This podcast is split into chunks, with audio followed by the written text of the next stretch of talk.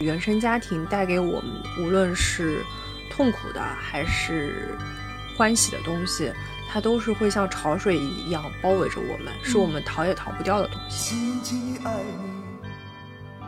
我觉得我很需要家庭片的一个原因是，每当我的人生遇到困难的时候，我第一个反应就是去看。它对于这种家庭关系的呈现，在我看来，它是非常残酷。但是又很准确，就是他会劈向你，让你会感受到这种主人公的疼痛，他的那种苦难。就是家庭可能是苦的，但是生活比海更深。它其实是一种提醒吧，告诉我们说一些很寻常的日常其实都是来之不易的，所以我们要珍惜。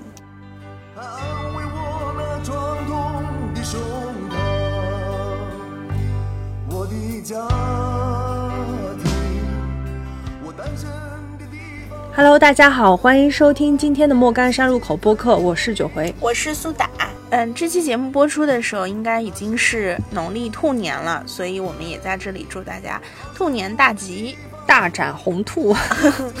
让我们说吉祥话也挺难的，反正就祝大家新年好吧，给大家拜个年。然后我们今天的话题也会跟新年有一点点关系。嗯，今天我们是想要来讨论电影，我们很久没有来讨论跟电影相关的一些内容了。然后这一次呢，我们会单独来讨论电影里面一个我们我们两个还蛮喜欢的一个类型吧，类型片叫家庭剧。嗯，家庭片。对，就是我也挺想问问九回，你是怎么理解家庭片的？嗯，跟你之前在讨论提纲的时候，我们俩也在纠结，就是。我觉得家庭片有的时候会跟剧情片混在一起，但是家庭片肯定是属于剧情片里的一种啊。然后它更多的是在描写就是家庭关系，或者说家庭里的成员，及通过这样的一个故事来展现一些家庭问题、一些社会矛盾、阶级问题。就它的整一个。故事类别有的时候就是以小见大嘛，从一个很小的一个样本来展现一个大的社会，所以我们在看这类片子的时候，会容易把自己带入到这样的一个剧本里面去，然后也会就是很容易去产生共情，或者说觉得说这样的事情有可能会发生在自己身上，甚至说他可能就是在讲你自己的故事。嗯，就是我觉得家庭片要符合一个条件，它讲的一定是生活的日常，它会有让你觉得。嗯，跟平凡生活能够嗯共情的一些片段和瞬间吧，然后能够让你看到了以后会觉得啊，我我的生活中可能也有这样一部分，或者是你也能感受到一些其他人群在生活当中的一些日常，就可能涉及到吃喝一日三餐，然后柴米油盐这样一些很简单很日常的东西，但是又是我们生活中的东西。我觉得家庭片一定要有这个元素，还有就我觉得家庭片要展现家庭中的关系吧，就比如说父母和孩子，然后夫妇，还有就是，嗯，亲戚，对对，就是大家庭的感觉。我觉得这些都是一些必备的元素吧。嗯嗯，所以我觉得在这个时间跟大家一起来分享关于家庭片这个方向，我们两人的一些感受和经验，还是非常适宜的。我觉得。就是其实春节是一个能够重新让大家去思考家庭关系的一个时间节点，嗯，对。就比如说，你肯定会有一些亲友相聚的场景，可能会遇到一些你喜欢的或者并不是很喜欢的亲戚亲人，他们跟你有血缘关系或者没有，或者就很远，但是你又不得不去面对这种关系。还有呢，可能就是比如说像我这种。家在外地的，然后到了春节这个假期，可能是回老家，对吧？然后你可能会有大量的时间跟父母和家人相处，那这个过程其实我觉得也是让大家重新去思考自己和家庭之间是什么样的一个关系的一个时间节点吧。嗯，今年也是蛮特殊的一年，疫情三年了，很多人可能这三年都没有回过家。嗯嗯，然后今年终于大家都能早早的回家，跟家人团聚。对，其实昨天我和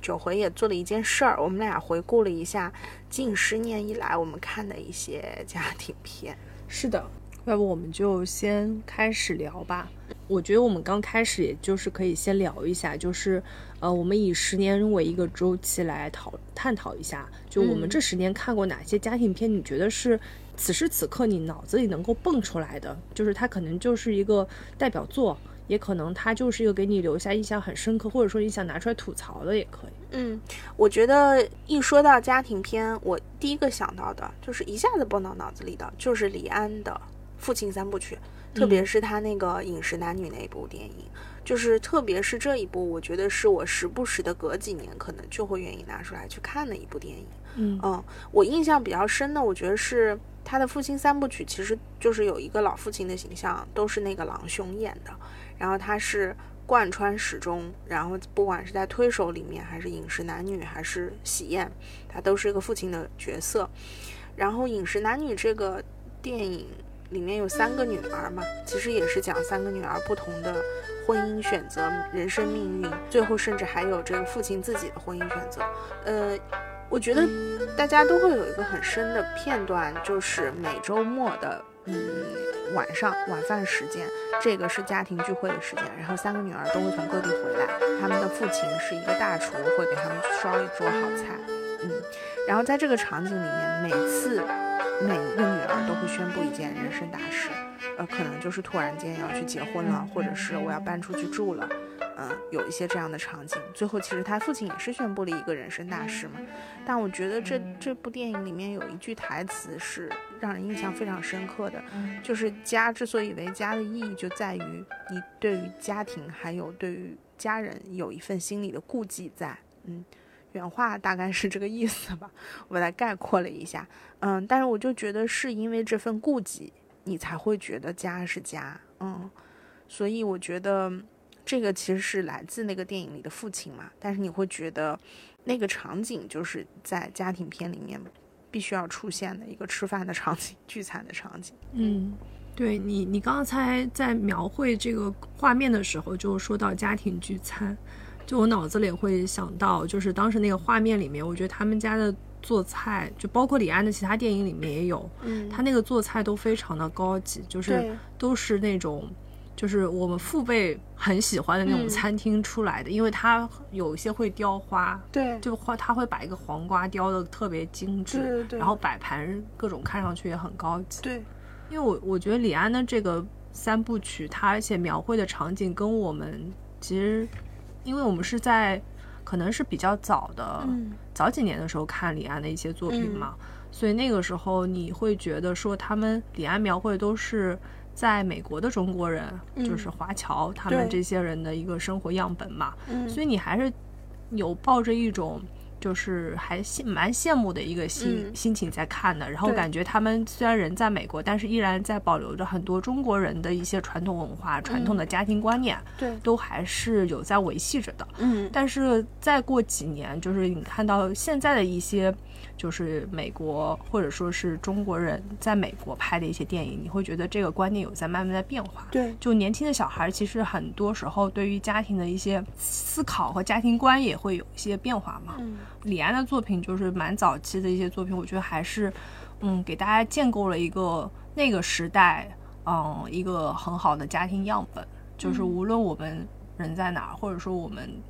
到底隔得有多远，我们都还是。会想要回家，然后一起吃一顿团圆饭。我觉得，其实李安的父亲三部曲里面展现的，其实也是不同地区的人对于家庭观念的一些理解和时有一些时代的因素在。比如说，《饮食男女》它其实是讲台北的一个家庭，然后《喜宴》和《推手》是讲台北的一个家庭在美国的一个过程。他们的一个家庭的形态，所以那个年代的人好像你会感觉他对于家庭的理解会更加传统，然后，嗯，对于父母的这种父母和孩子的关系也会更紧密。但是我觉得，好像到我们这一代年轻人，大家对于家庭的理解可能会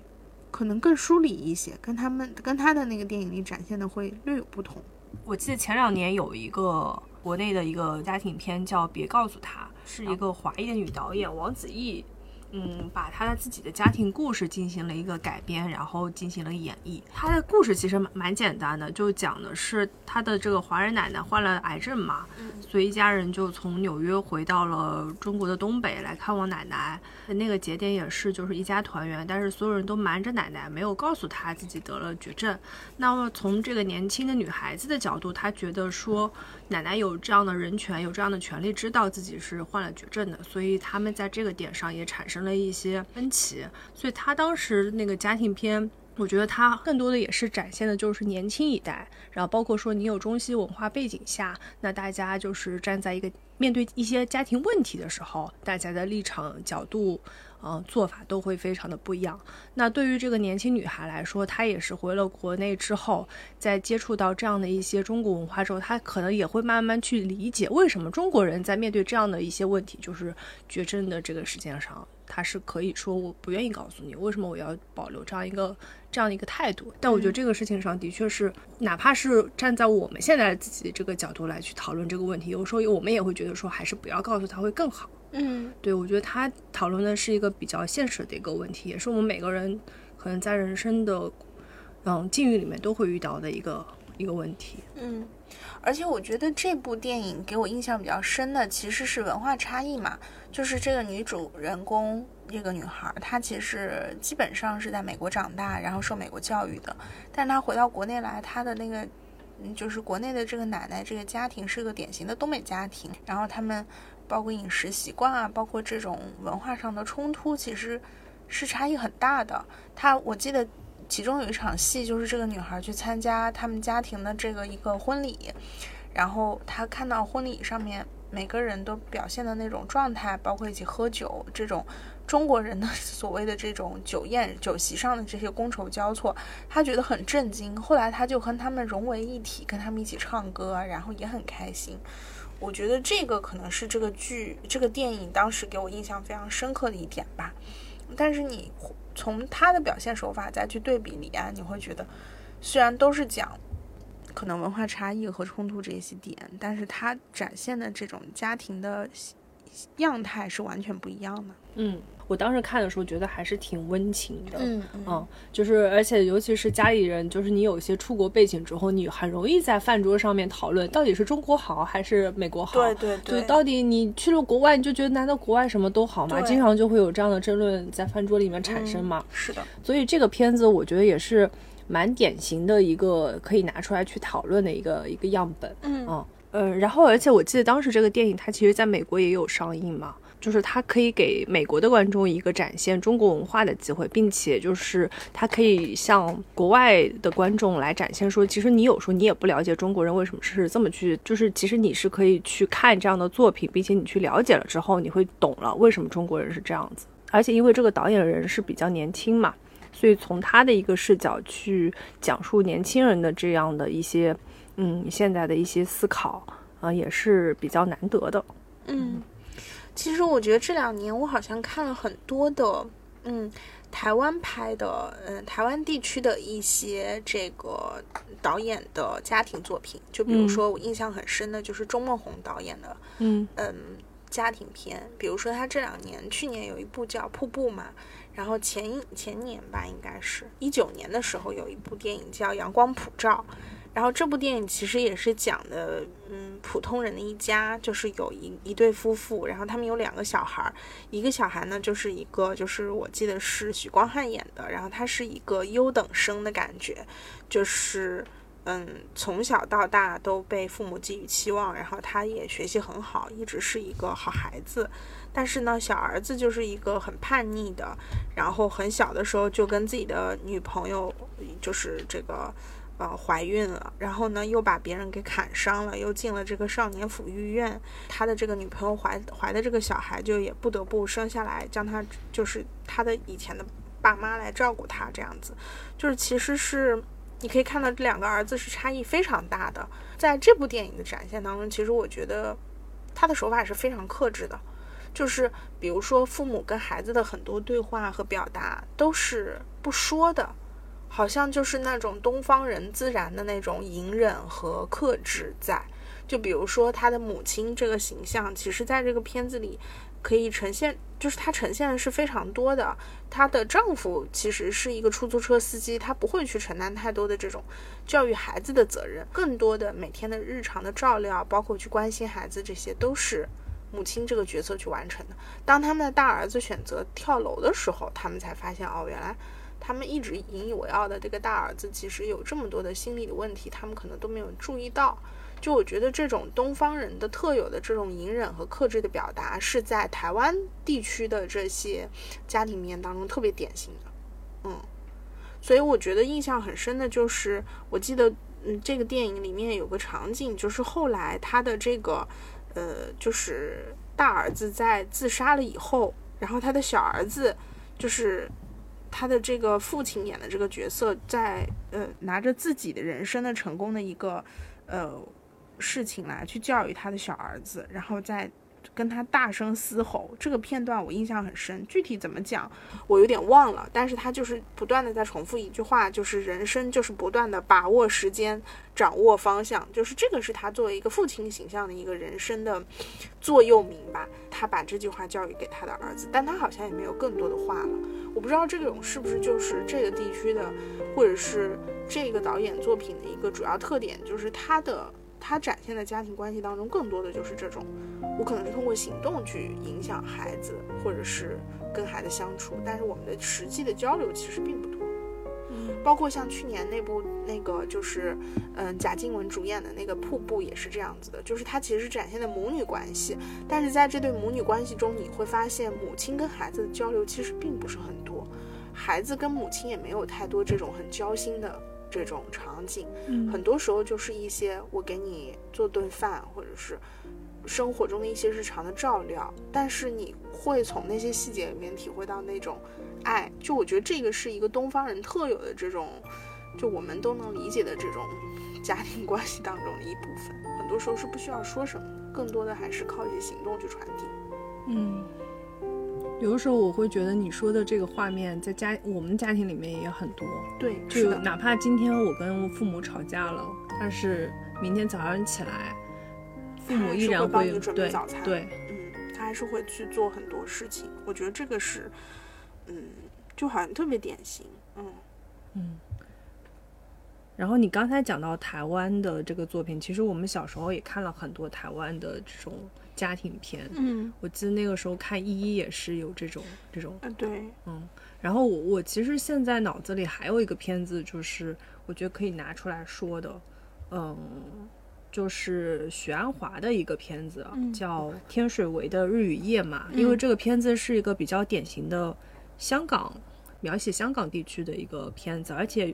而且它因为天水围，它讲的就是一个香港的底层社区嘛，嗯，然后这个地方曾经也爆出过很多就是非常震惊的那种惨案，所以，呃，当时就是我记得我当时看过许鞍华的一个采访，他就是说他当时去这儿想要去这个地方进行走访的时候，他才发现这个地方其实并不像外界描绘的说是一个这么悲情的一个地方，嗯，这个地方它其实还是有很多。就是那种平平淡淡、真正生活的人，是可以给你那种温情感的。所以说，他就是去拍了这个片子。他当时就是想要通过电影的这种温情来推翻大家对这种天水围的一个刻板印象。所以他当时这个故事里面，其实人物关系很简单，他只有主要就三个人物，一个就是他的一个单亲母亲，然后带着一个自己的儿子和一个独居的老婆婆。这个老婆婆是因为她。他就是也是，嗯，相当于他本身自己有他的女儿去世了，他只有一个女婿跟一个孙子，但是那两个人就其实都已经不会去赡养他了，他自己独自一个人居住在这个天水围，然后就遇到了那对母子吧。那他们那对母子其实他也是，就是，嗯，一开始就是故事一开始就是讲那个母亲，她是一个超市的一个工人，虽然生活很。朴素很难，但是他对儿子的那种爱，就像你刚才描绘的那种台湾的那种场景是很相似的，就是在一日三餐，在给你洗衣服，在给你的各种各方面的生活照料里面，就就已经能够描绘出来了。所以，呃，儿子是通过看到母亲去照顾那个独居老人，他们就一点点的去去照顾那个独居老人之后，儿子其实也是从母亲的这种行动里面也学会了怎么去关怀别人。嗯嗯，然后他是通过这样的一个描绘，其实最后他们也帮助那个老人，想要让他就是回到自己家人的身边，但是其实是失败了。所以最后，嗯，相当于是这对母子要承担那个独居老人。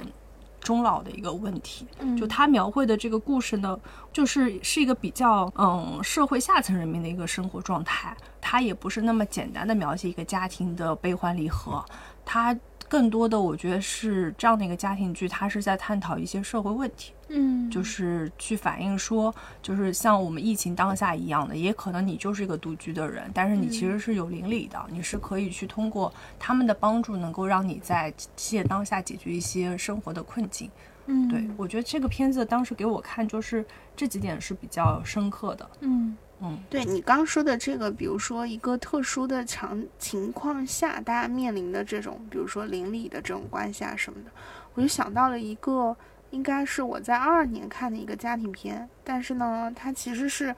呃，二一年上映的，然后叫《美国女孩》，啊，也是，其实也是一个，嗯。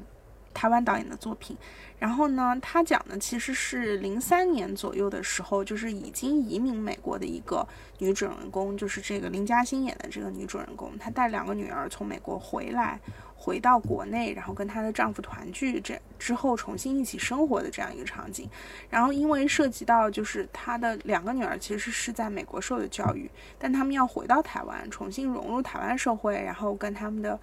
就是。其实会有很多教育的冲突，比如说小孩并不想转学，然后他也没有办法放弃他在国外的一些生活的习惯，包括可能国外有大房子住啊，然后有更好的这种教育条件，国内是没有。但是就因为零三年当时是 SARS 嘛，所以说他的女儿其实当时是因为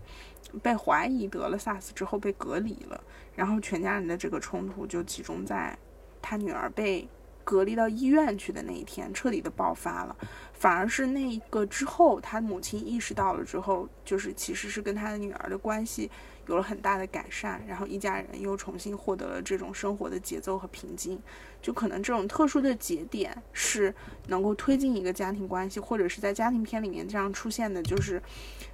把一些有冲突的场景安排在同样一个时间节点，然后在这个节点里面。有一个集中式的爆发，可能是家庭矛盾，也可能是家庭关系在那一刻就走向一个新的一个开始，这样子。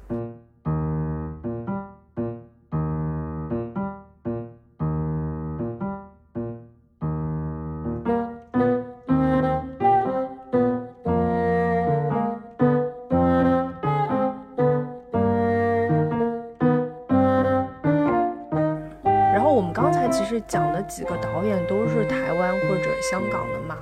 然后我想说一个内地的导演，嗯，他是叫杨杨丽娜，嗯，然后也是一个东北的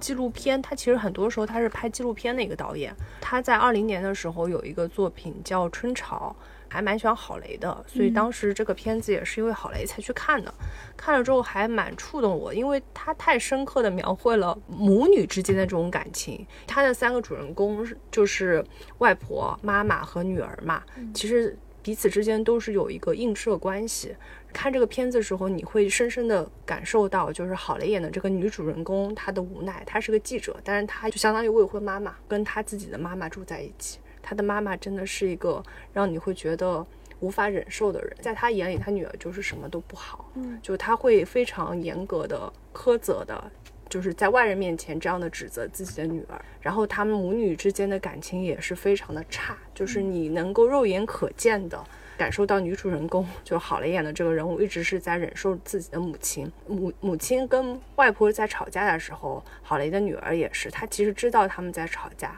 但是他还得半夜里睡醒的时候，他也会非常克制的去问外婆跟妈妈，就是你们你们在干什么呀？就就就是装的好像没有发生什么，就小朋友非常懂事嘛。我记得有一幕就是那个小朋友他在家学校里，他其实成绩非常优秀，但是他觉得自己并不快乐，就他会很羡慕那种什么成绩都不好，但是家庭氛围非常好的同学。然后因为他觉得他自己家里就是所有的关系也好，或者说整个家庭氛围就是是到一个冰点。然后他这个故事其实是后面有一个转折嘛，转折就是后来郝雷的母亲就外婆中风住院了。这一刻，郝雷觉得他的妈妈就变得非常的温柔了，因为他再也不会去指责他或者是苛责他，没有那种吵闹的声音，这个世界就安静了。其实最后这个故事里面给人印象比较深刻是郝雷有一段旁白，旁白就是他来叙述自己的很多自己心里的那种苦，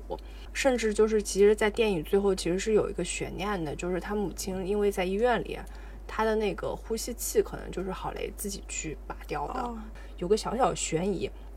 对，但是就是这个片子，因为我觉得是也是女性导演去拍的，又是描绘女性母女关系这么一个片子，所以它是比较有代表性。嗯，因为我记得当时看的时候，有些是评价很低，综合评分并不高，只有七分嘛。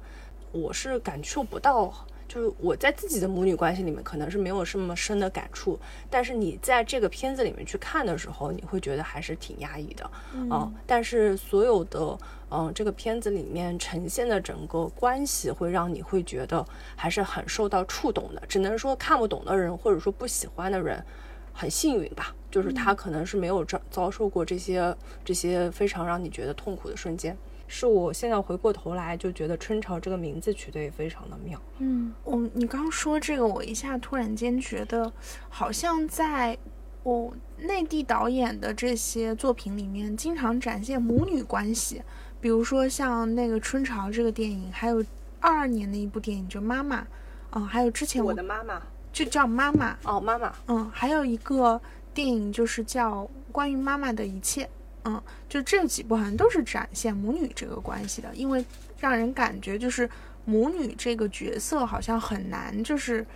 很难关系好这种感觉在内地的电影里。但是我我突然想到，其实，在日本导演的作品当中，经常展现的是父子关系，就比如说家庭片的 家庭片导演，呃，家庭片导演市之愈合，对他的几部作品，包括《如父如子》，嗯。步履不停，还有比海更深，其实都是有一个儿子的形象。然后其实是这个，就阿布宽扮演的这个儿子，作为他整个电影里的一个关键的一个角色出现。然后可能展现的更多的是他和他的父辈，还有他的兄弟姊妹之间的关系。嗯嗯，我觉得失之愈合的作品，其实可能很多人也看过很多部了。我最喜欢的其实是《小偷家族》，因为这个电影其实它呈现的样貌是。就是它跟我们的日常生活其实差异是非常大的，它呈现的是彼此之间没有任何血缘关系的亲人，他们是如何相处的，但是他们之间又展现了特别普通和平凡的那种人与人之间的善和爱。啊，我觉得这个电影里面印象最深刻的就是在他们那个嗯这个家庭的那个奶奶去世之前，他们一家人在海滩上玩的那个场景，你就会觉得他们是一家人。然后这个电影看完又有很多无奈和叹息吧，反正我觉得很多人可能都在电影院看哭了。嗯，我觉得这部其实是我现在最喜欢的一部失之愈合的电影。其他我觉得，比如说像日本的一个导演山田洋次，他其实也拍了一些，包括那个《家族之苦》《东京家族》，就是有几部系列，其实也是更偏向于家庭小品。但是它其实也更多的是展现，比如说父亲的形象，或者是儿子的形象，就是它会呈现的更多的是一个父子关系，嗯，跟我们刚才说的好像有点区别。嗯，就我嗯听到听你说这个，我会想，就是中国跟日本就是在呈现这样这种家庭关系，好像的手法还不太一样。嗯，因为我脑子里能够蹦蹦出来的就是。呃，像我刚才说的春潮的这种，它对于这种家庭关系的呈现，在我看来，它是非常残酷，但是又很准确，就是它会劈向你，让你会感受到这种主人公的疼痛，他的那种苦难。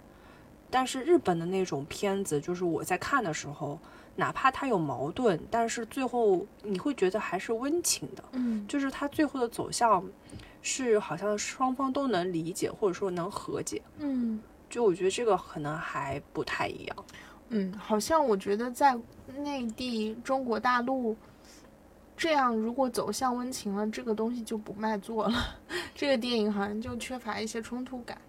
嗯，也也可能是就是有一些个例，因为现在这两年其实国内的一些关于家庭讨探讨的片子也是会比较多，嗯，但是很多也都是以像纪录片的形式去展现，比如说像就是之前大鹏拍的那个《吉祥如意》啊，还有像那个小伟，嗯，就春江水暖都是偏向于这种家庭记录式的，嗯，还有四个春天也是，对，就是它都是有一些像纪录片视角，所以它倒是我觉得是。比较平白直叙的，他也没有过多的一些冲突或者说一些矛盾点，他就是来告诉你我的家庭是这样子的，我想要去记录他们这些内容下来。嗯，我觉得更多的是一个作者意志吧。对，嗯，就我们刚才聊的很多的也都是就是东亚文化背景下的一些家庭片。然后我这里有一个我看过念念不忘的一个片子，叫《岳父岳母真难当》，就名字听上去就有点狗血。嗯，但它其实是一个比较好笑的喜剧片啊。然后是法国法国的，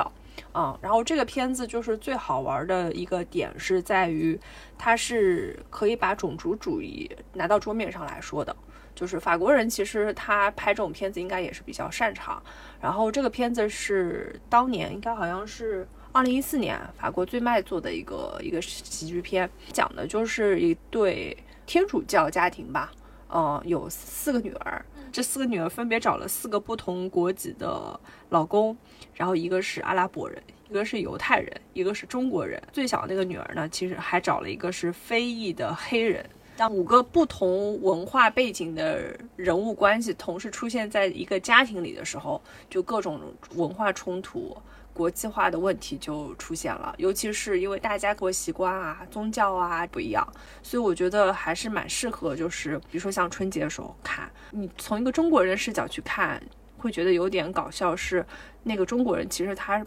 不是一个非常典型的中国人，他有点像是一个日本人。嗯，然后他的长相是比较日本人，但是他的做法上有一些又是有点像我们中国人，但是是老外呃法国人眼中的中国人的那种那种形象。当时很卖座的原因也是因为，他真的就是能够把这些种族、宗教、共产主义，就是一些资本主义世界里面比较能拿拿出来玩梗的东西放到了电影里面，所以看的时候大家会觉得比较轻松。啊，而这样的家庭片其实也也有很多。看家庭片，有的时候你会觉得自己要不就是让你感受到平平淡淡才是真的这种温情，然后有的是让你觉得痛苦的。但是好笑的家庭片其实也有啊，嗯，所以我会觉得这个也是可以可以让大家就是轻松一下的。嗯，就其实你提到的是一种家庭喜剧的感觉，对，嗯，它是讲一个家庭里面每个成员之间不啼笑皆非的这种故事。嗯，欧美的电影里面，我印象比较深的家庭片其实还挺少的，因为我觉得可能欧美的文化当中对于家庭的呈现相对是更少一点的。但这个片子就是它很好的，它是在讲就是一个全球化嘛，嗯，而且它介绍的还是一个发达国家的一个中产阶级家庭。在面对全球化的问题下，当时我记得有人讨论说，嗯，很多发展中国家的中产阶级是在头疼怎么样去移民，嗯，怎么样能够转移遗产，呃，转移财产。但是发达国家中产阶级他们思考的是拿这些移民怎么办。因为你去了他们的国家，势必会跟他们的抢资源，对，抢资源，然后会成为他们的亲人，嗯。嗯，然后就是这个是他们比较头疼，因为文化冲突会真的会比较大，嗯嗯，所以我们刚才其实概括了很多我们喜欢的一些不同地区和不同作者的一些家庭片的作品。然后其实也能看到这些不同文化的背景下，不同的导演他们的作品展现的这种不同的家庭关系。但我觉得那里其实是有一些共通的地方的。我觉得接下来我们可以再聊一聊我们对于这个类型的电影的一些理解吧。嗯。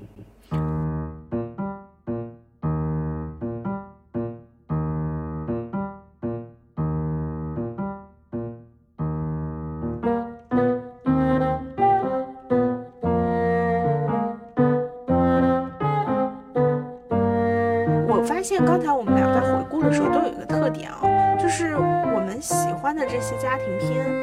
我们有一些印象，或者是有一些瞬间是觉得很难忘的，但是好像你说不出来太多的故事情节。对我很多片子我看过，我就觉得我已经想不起来了。嗯。是的，就比如说昨天我们两个人其实也是比较集中的去回顾了一下近十年我们俩看的一些家庭片。我我发现我有个特点，就是每一个我基本上都打的是高分，不是四星就是五星，但是具体一些情节我想不起来了。对对，而且我自己的一个感受是。家庭片是我看的剧，呃，电影里面占比还比较大的，对，是我喜欢看的一个类型，就每年都会有几对。然后你看的时候，因为就像你一样，我我也会打分的嘛，打高分，或者说会留一句话一个总结性的发言，甚至我微博上还会单独发一条。嗯，但是你回过头来，我就是很难想得起它具体的情节，甚至人物关系，我有一些都会模糊掉。就我会觉得，在当下，就是在你看的那个时候，你真心是感动的，是触动的，或者说他是给你留下深刻印象的。但是回过头来，你就不知道 这个故事到底在讲什么。我觉得是不是这跟家庭片的一个重要特点有关？就是它是展现家人之间相处的这些日常和家庭的日常，但它不会有太强的冲突性。啊，所以我觉得很多家庭片其实是会刻意制造一些情节和冲突的东西，把这个家庭关系里不同的面集中在某一个场景当中，比如说就是婚礼或者葬礼，对，婚礼、葬礼，然后或者说过年，对，然后或者说是嗯某一次家庭旅行，对，就是会有一个特定的场景背景下去做一个故事的冲突爆发嘛。嗯，家庭旅行我一下想到了阳光小美女，对。嗯，他也是，就是在一个特定的场景对，或者说家人有某人得了什么绝症这种的，对对对，就是有一些冲突当中再去讲这种家庭关系的呈现。对，而且就是我觉得家庭片之所以会让我们觉得好看，或者说印象深刻，我觉得更多的是因为我们对这一些话题会比较感兴趣，都是值得被被拿出来探讨一些社会学的问题，就比如说像亲亲密关系。是我们大家很愿意去说的，这两年也比较流行的话题。还有比如说我刚刚说到的全球化的问题，嗯，不同文化的冲突。然后另外还有可能就是一些阶级问题，就很多的家庭片，它描绘的可能要不就是社会底层或者中产阶级的一些家庭问题，它反而可能对于富富人阶级会少一些。嗯，另外还有一种就是它可能讲到的是一些老年人问题，嗯，哦，赡养，对，赡养，然后包括现在日本很喜欢讨论的死亡问题。对，嗯，其实都是一个社会问题的面的呈现吧。就比如说之前很很那个，之前奥斯卡获奖的那个电影《困在时间里的父亲》，啊，它其实也是讲老年人赡养这样一个问题。嗯嗯嗯，但是往往这些片子你真的拿到市场上去。其实它并不一定卖座，嗯，就很多人是无法忍受两个小时非常枯燥的去看一个家庭片的，嗯往往这样的片子它可能会归为文艺片，嗯，然后会相对来说会比较小众跟冷门，嗯，它所以它的特定群体也决定了它这个片子它很多时候都没有办法去做一个就是爆片，所以我觉得相对于情景喜剧电视剧来说，可能。电影当中呈现的家庭会少一些，少很多。嗯，所以对于我们来说，我会觉得它很多的时候是可以让我静下心来去看一个电影片的。就是比如说，我同样有两个小时，一个片子就是我嘻嘻哈哈，呃，像看开心麻花那种看过的电影也很多，对吧？它就是所谓的爆米花电影，你笑过的，啊，你觉得在这两个小时你是很快乐的。但是往往家庭片就是会让你就是愿意去思考的，就是你有可能看完这个片子之后，你在有可能你看完这个片子之后，你在接下来的一年里面，你会很深入的去做一些事情。我记得我当时看大鹏那个《吉祥如意》，然后那个片子看完之后，我的一个触动就是我应该常回家，就是对他就他在当下会让你就是有思索你跟父母跟家庭的关系，就是你是不是应该去。马上立马行动去做一些什么事情？对，因为很多的家庭，你的一些就是你的家人，有可能就是你你不做一些什么，有可能你后以后会很遗憾，会后悔。我自己的一个感受就是，当我回顾我过去这十年看的一些家庭片，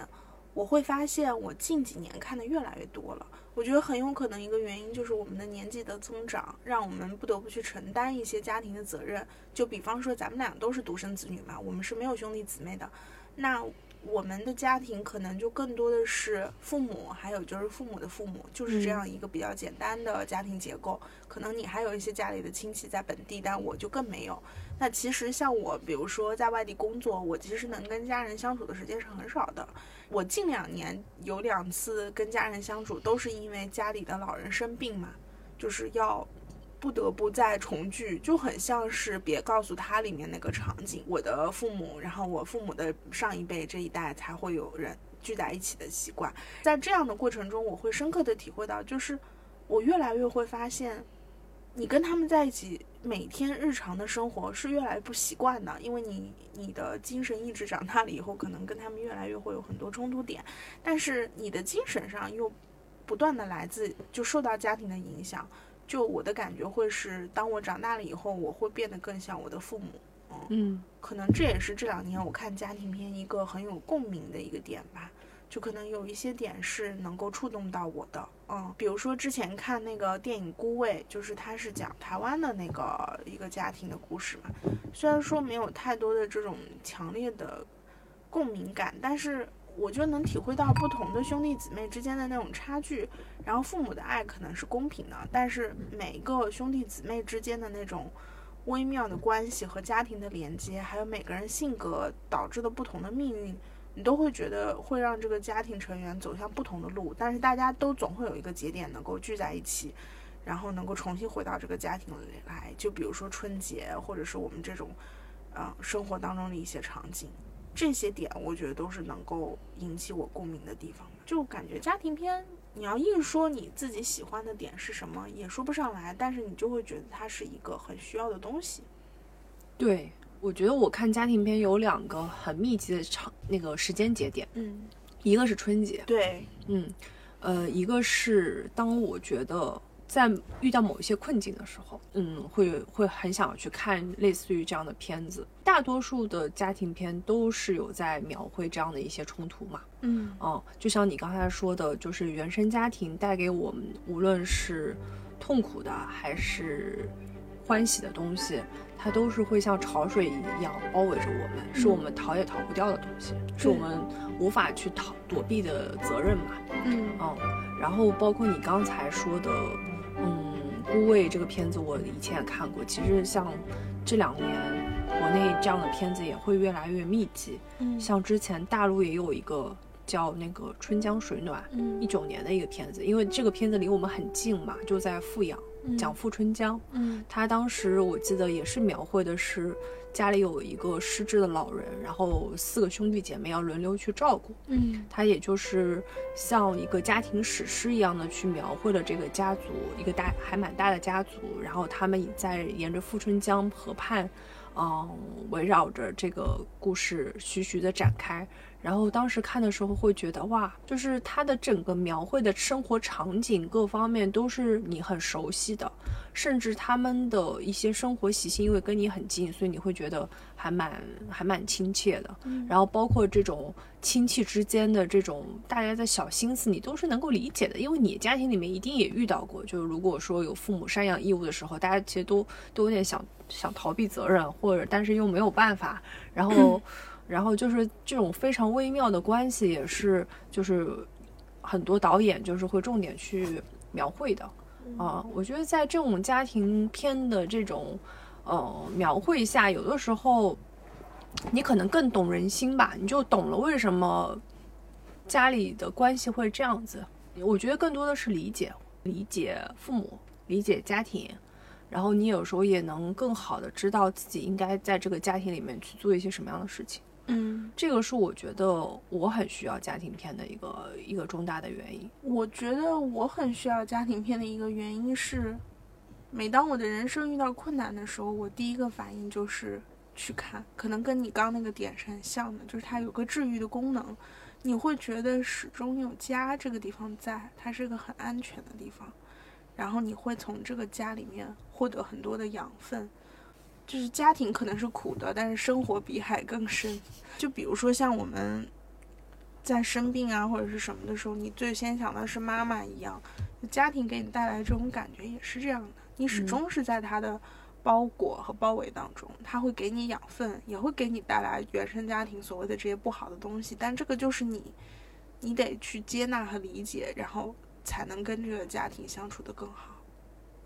嗯，幸福的家庭总是相似的，不幸的家庭各有各的不幸。这些片子它更多的时候都是在放大这种不幸给你来看嘛。嗯，所以你也是通过别人的不幸，你可能会反过来，就会觉得自己其实现在这样的生活也挺好的。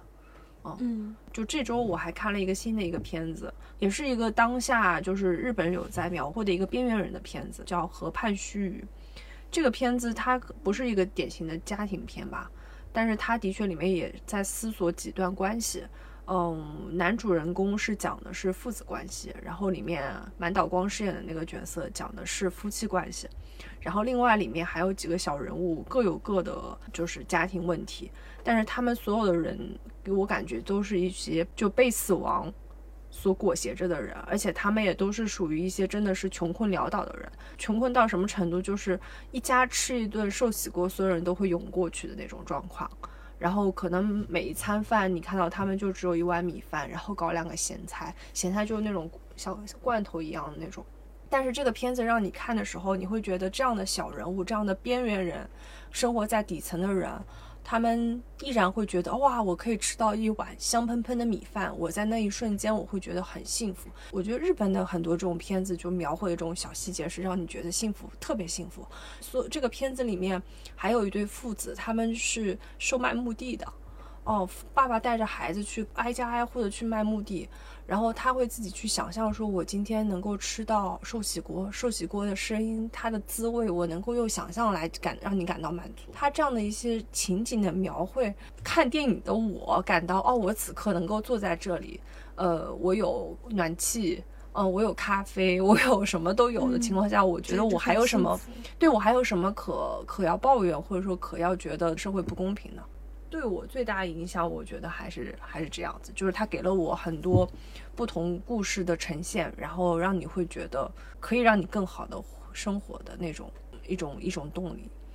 嗯，而且我觉得他带来的感受是很绵长的，就是嗯，我刚今天说的这些家庭片，我觉得我好像一大半都是过年这个时间节点，我跟我妈妈一起看的。因为我妈是一个非常喜欢电影的人，我跟她一起看家庭片，就有很多可以共情和共同交流的地方。嗯，这个也给我带来一种很美好的回忆吧，就会觉得，在一个合家团圆的这样一个氛围当中，共同去看了这样一个家庭的电影，然后你会觉得很温馨。嗯，而且还有一个点就是，我会觉得家嗯这样的片子，很多时候你是一个旁观视角嘛，就你不是一个亲历者。就我说有一些故事，哪怕我自己没有亲身经历，或者说我没有那么共情，但是当你作为一个旁观视角你去看的时候，我不知道你有没有这样感觉，就是它是让你能够唤醒一种，就是一种觉察感，就可以锻炼你的这种觉察能力。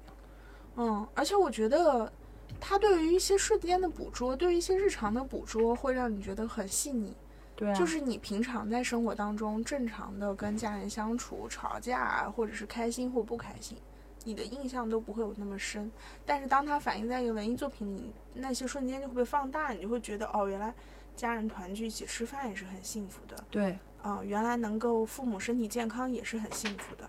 所以我觉得它其实是一种提醒吧，告诉我们说一些很寻常的日常其实都是来之不易的，所以我们要珍惜。对，所以我会觉得能够拍家庭片的这些导演，都有非常细腻的这种能力。嗯嗯，对于生活细节的把握也都非常的准确。嗯，没错。嗯，这个可能也是我们需要家庭片的原因吧。对。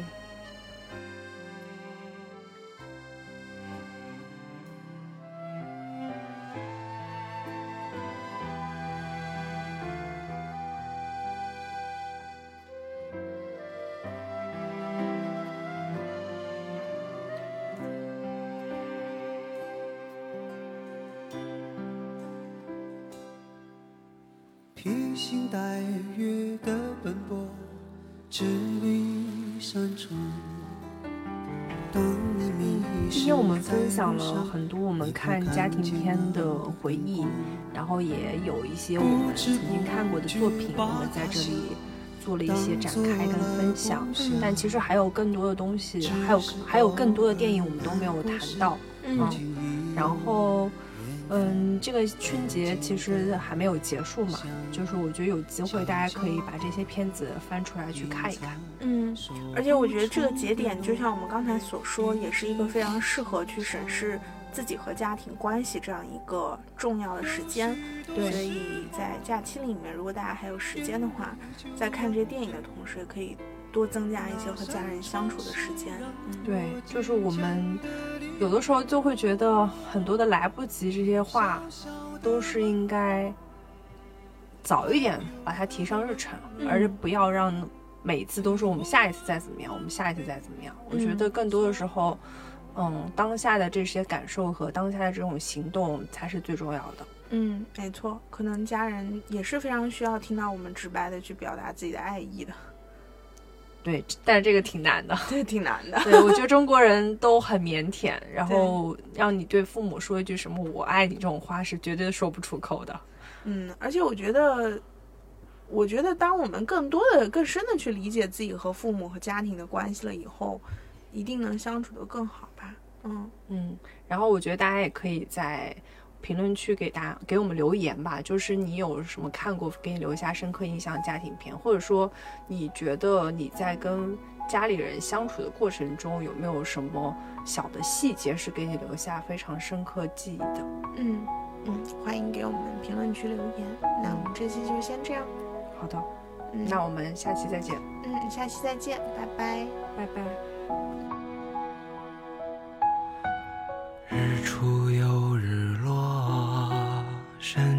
在深处，一张小方桌，有一荤一素，一个身影从容的忙忙碌碌，一双手让这时光有了温度，太年轻的人。他总是不满足，固执的不愿停下远行的脚步，望着高高的天，走了长长的路。忘了回头看，他有没有哭？月。